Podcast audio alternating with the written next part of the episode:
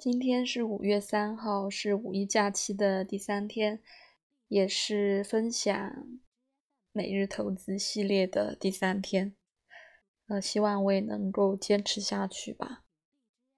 然后今天的投资是金星处女座一宫，我投出来的时候就还觉得，就这几天投的投资还比较清晰的，就是没有。嗯，一投啊，就老出现什么海王星啊、双鱼座这些的，就是投出来就是还能对，就是挺清楚的一个状态。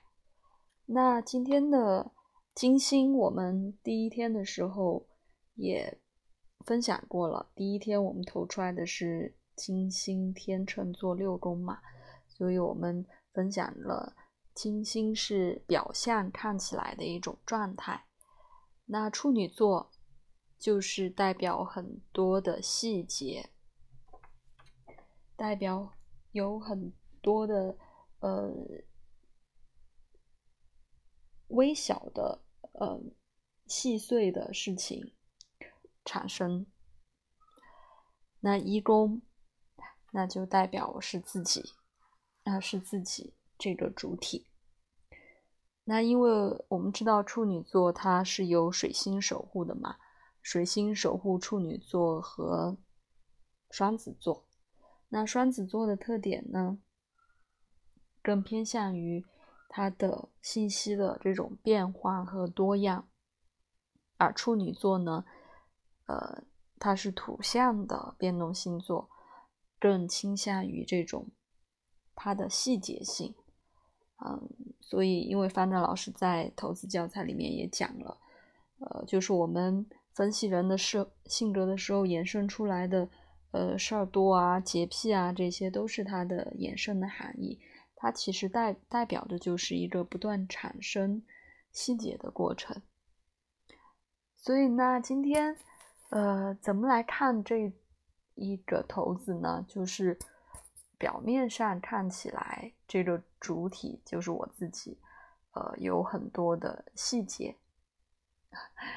那我想，今天可以对应到的就是，我买了一把乌尤克里里，开始自学的路。对，其实，呃，说起来，这个爱好跟网球。有点类似，也是很很久之前就想学的，但是就一直，嗯，呃，在心里面，但没有去实施，也是机觉得机缘到了吧？哎，不知道我为什么今天又是突然会想起这个尤克里里。嗯，最早最早的时候，其实我想学，嗯，类似古琴。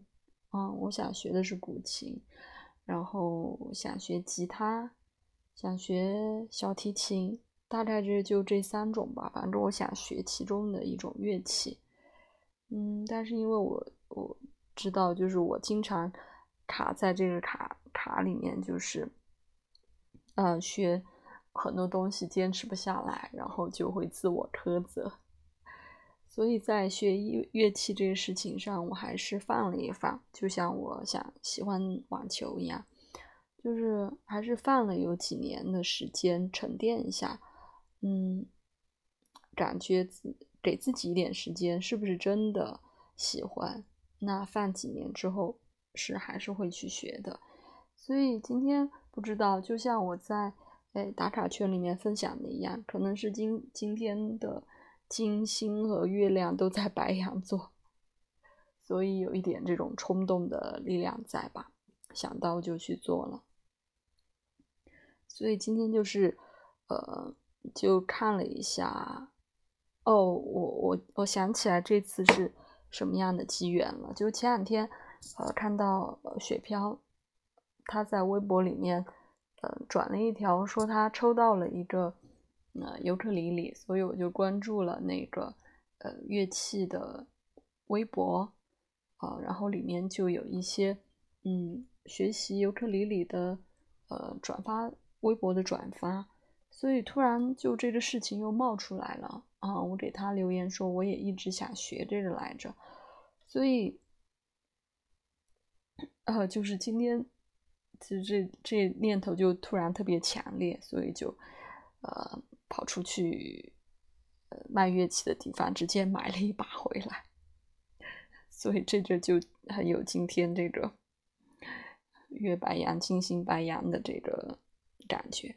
那回到我们今天的投资啊，为什么说处女座说说到这些，就是可能要开始学习这一门乐器的话，嗯，就是需要里面是有很多细碎的东西去把握的。